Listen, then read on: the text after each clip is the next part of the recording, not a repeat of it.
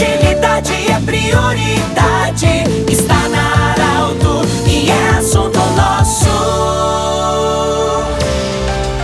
Muito boa tarde, ouvintes da Arauto. Quarta-feira, iniciando o assunto nosso sempre para a Unimed, Joliliotti Cacote, Hospital Ana Neri e também da Nutri, Nutrição Especializada. Bem, nós temos a honra e a alegria hoje de receber na Arauto o secretário da Educação do município de Sinibu, o senhor Rafael Schultz, que vai falar conosco sobre uma informação muito positiva. Ah, aos poucos, as aulas presenciais estão retornando no município de Sinibu e nos primeiros 50 dias, o levantamento mostra, através da secretaria, com acompanhamento também da Secretaria da Saúde, e não temos contaminação por esse retorno às aulas. Os alunos e também professores, enfim, não tivemos casos de Covid. Isso é uma boa notícia. Bem-vindo Arauto e com certeza você a administração municipal de Sinibu estão felizes com essa informação de que durante esses 50 dias não tivemos casos de Covid no retorno às aulas presenciais de forma parcial. Boa tarde, bem-vindo, professor. Boa tarde, boa tarde, Pedro, boa tarde aos ouvintes da Rauto. Sim, a gente está muito uh, felizes, muito né, uh, satisfeitos com esse retorno. Né? Assim, rapidamente resumindo, a gente iniciou o ano letivo no dia 8 de março, então veio aquele susto né, daquela parada praticamente praticamente geral de novo. E aí, iniciando o, o ano letivo com modelo remoto novamente, né? Mas uh, aos poucos as coisas foram amenizando, né? E no dia 17 de maio, então retomamos as nossas atividades presenciais nas escolas, né? Com a, o retorno da nossa EMEI, a nossa creche, que ainda hoje também está atendendo por turnos, né? manhã e tarde, não é, não é o atendimento integral. E assim, gradativamente, nós fomos uh, reiniciando por blocos né? bloco A, bloco B, dividido por localidades. E no dia 24 de maio, então, teve o início presencial nas escolas, com o bloco A, eram os, os alunos nos anos iniciais, né? E assim, na semana seguinte, bloco B, anos iniciais, e assim no 7 de junho a gente iniciou as atividades com os anos iniciais e finais, né? Do sexto ao nono ano também. E no dia 14 de junho, o bloco B. E com isso a gente fez todo o rodízio, né? Dessas cinco semanas. E como o Pedro já tinha nos falado, antes, né, nenhum caso de aluno contaminado ainda uh, relatado pela, por nossas escolas. Então a gente está muito satisfeito com isso e com certeza esse é o resultado de um trabalho, uh, de uma preparação que a gente teve com as escolas, uh, juntamente com a Secretaria da Saúde, né,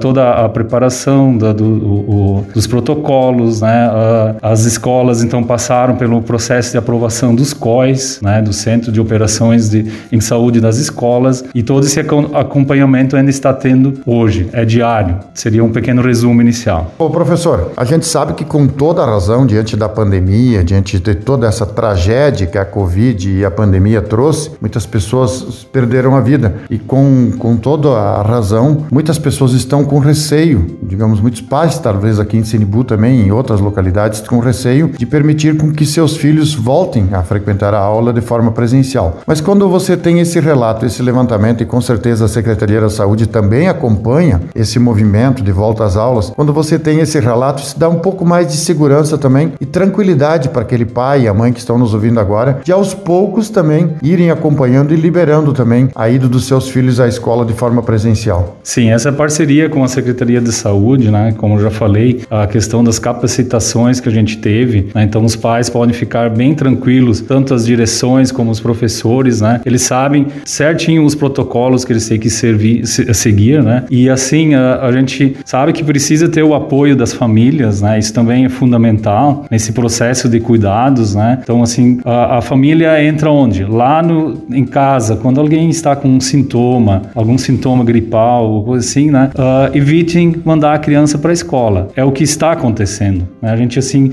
dificilmente tem relatos de escolas onde alguém está com um sintoma, né? Então, assim, essas medidas, né, protetivas, sanitárias né, em todos os ambientes, é escolar, es, uh, ambiente em casa, no transporte, né, que também está, está bem rigoroso. Né? Eu ia falar sobre isso, professor. Basicamente, Sinibu tem muito uso do transporte escolar, então, é, nesse sentido, há todo um protocolo também de segurança das empresas que fazem esse transporte dos alunos. Sim, existe esse protocolo, né? Então, o, a nossa maior dificuldade no momento é o transporte, né? Uh, não seria assim só a questão de, de do, do, limite, né, de, de, de, passageiros, né? Mas a gente, a gente tem muitas, tem longas distâncias, né? As localidades são muito longas, né? E com isso, às vezes, a, a, os próprios pais acham assim, ah, eu não vou mandar meu filho para a escola porque ele tem que ficar uma hora dentro do ônibus, né? Mas é, esses protocolos também são seguidos, né? Dentro do, do transporte, isso seria o nosso transporte próprio da prefeitura,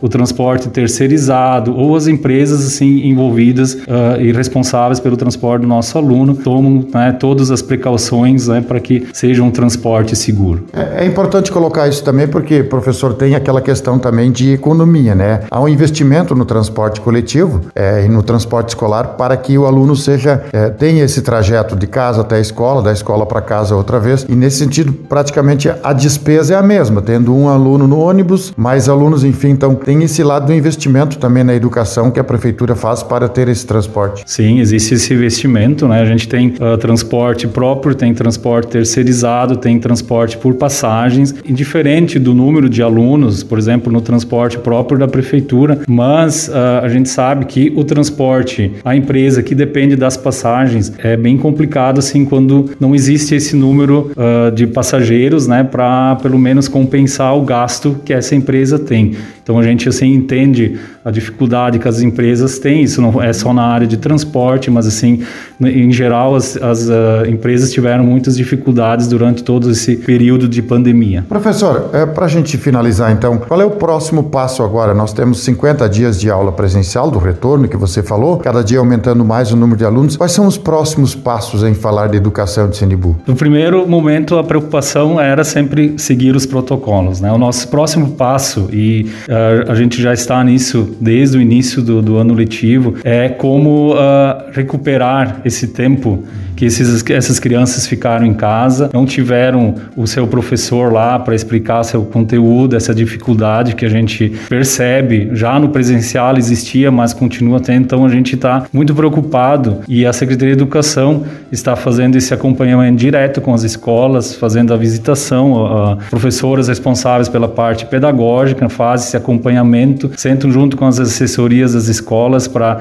pensar em modalidades para recuperar uh, todo esse, esse tempo aí, uh, não digamos perdido, mas que foi muito difícil para as famílias e para os nossos alunos. Conversamos com o professor Rafael Schultz, secretário da Educação do município de Sinibu, sobre essa informação, 50 dias do retorno da aula presencial. Claro que não todos os alunos completos na sala de aula, mas sem registros de casos de Covid no município de Sinibu. Lembrando que este programa estará no formato podcast em alguns instantes no site da Arauto 957. Um grande abraço, até amanhã do jeito que você sempre quis. De interesse da comunidade, informação gerando conhecimento.